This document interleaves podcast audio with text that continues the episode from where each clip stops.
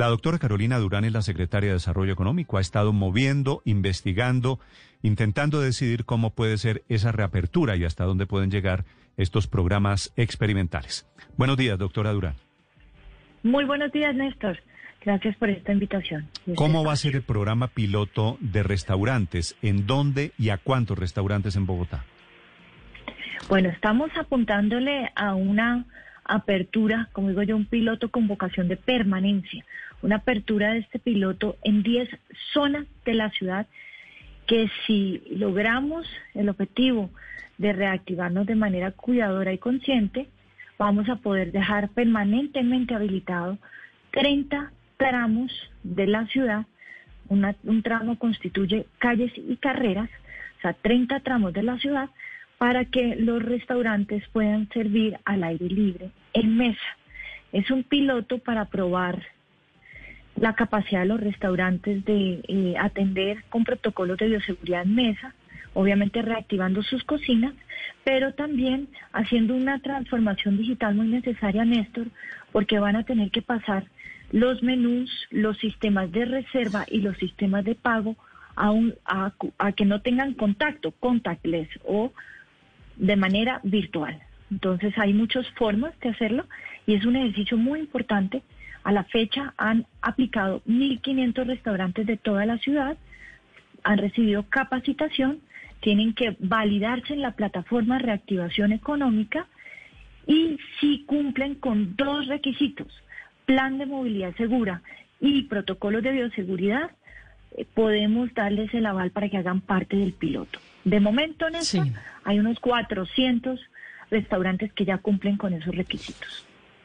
400 restaurantes con terrazas, ¿es esa la condición? ¿O pueden ser restaurantes que se puedan comer?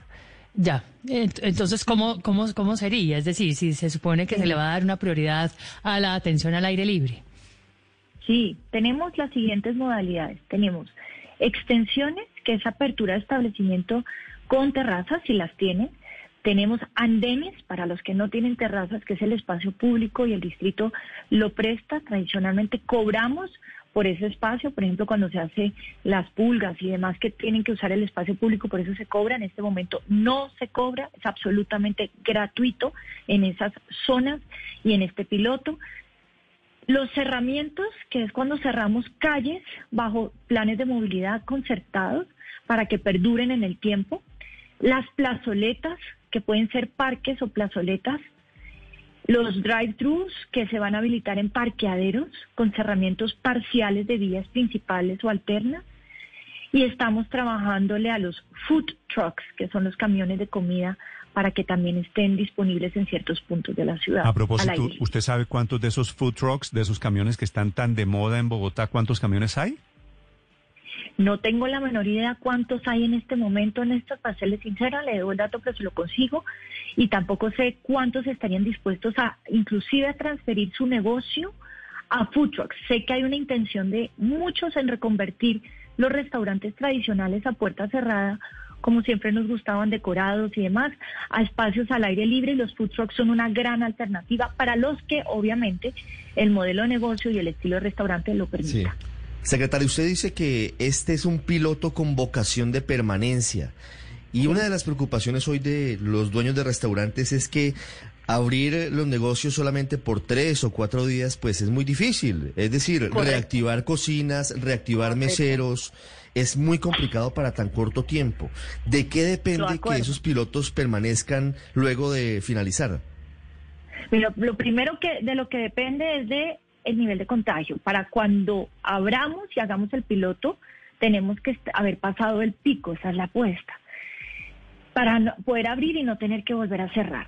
Bueno, lo segundo es de la cultura ciudadana, que seamos conscientes de que vamos a tener que pedir reservación para ir al restaurante que queramos, que tenemos que llegar unos minutos, 15 minutos antes para hacer fila con distanciamiento social, para entrar a tu mesa, para que puedas además pedir comer y pagar en el lapso de dos horas máximo. Con eso, cada restaurante tiene la opción de hacer la debida limpieza a la mesa para el comensal que sigue. Entonces, eso es cultura ciudadana y eso nos implica cambiar la forma en cómo nosotros en Bogotá tradicionalmente íbamos a los restaurantes. En otras ciudades del mundo sí se usaba mucho el sistema de reservas y sí se usaba mucho el sistema de que si no llegas a tiempo se pierde la reserva. Eso es un tema de cultura que nosotros todavía no hemos implementado y nos toca, pues obviamente, contar con el apoyo de ustedes en la pedagogía y en la paciencia mientras la gente se adapta. Y por último, eh, obviamente que los restaurantes, así como en su momento los centros comerciales, las manufacturas, todo el comercio, ah, implementó los protocolos de bioseguridad de manera adecuada, pero que no bajen la guardia. Mm. Siempre se lucen mucho en los pilotos, eso me consta, se pone la camiseta completa, pero a veces bajan la guardia a lo largo de los meses siguientes o semanas siguientes. Entonces es muy importante que nunca bajen la guardia, vamos a seguir haciendo visitas aleatorias y eh, nuestro propósito para, para, la mesa de redacción es que no solamente reactivemos Bogotá restaurantes a cielo abierto, sino también cines, eh, posteriormente involucrar deporte, por ejemplo, inclusive los gimnasios que se puede hacer al aire libre, también teatro, eh, conciertos, es todo ese grupo cuatro de, de, mm, sector económico altamente vulnerable a la pandemia, que fueron de los primeros en cerrar, han sido los últimos en abrir, y eso hace que sea muy necesario que estos sectores se vayan eh, fortaleciendo y que una vez abran no tengan que volver a cerrar. Por eso es tan importante todo lo anterior. ¿Qué los hace suponer que en tres semanas, para cuando llegue el 20 de agosto, ya hemos pasado el pico? ¿Qué cifras están viendo ustedes que nosotros no vemos? Para mí la esperanza, honestamente, porque era para este fin de semana, era para el cumpleaños de Bogotá y nos tocó posponerlo. No sé si eso lo sabía la audiencia y usted, pero lo teníamos planeado para el 6 eh, lo pospusimos precisamente por el nivel de contagio.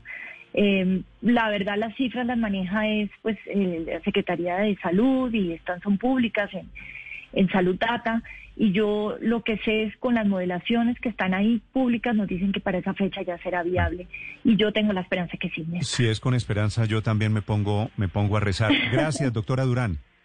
Los datos dicen que sí se va a poder porque explican que ya estamos pasando por la, la mm. curva más difícil. Pues pero pues, efectivamente, los y lo otro, sí, pero es muy impredecible, es una enfermedad completamente impredecible. Ahora, lo otro es que el piloto a cielo abierto hace que sea viable eh, por estar precisamente al aire libre, en, en espacios entre unos y otros prolongados, eh, nos permite que si bien hay contagio, que va a seguir habiendo en estos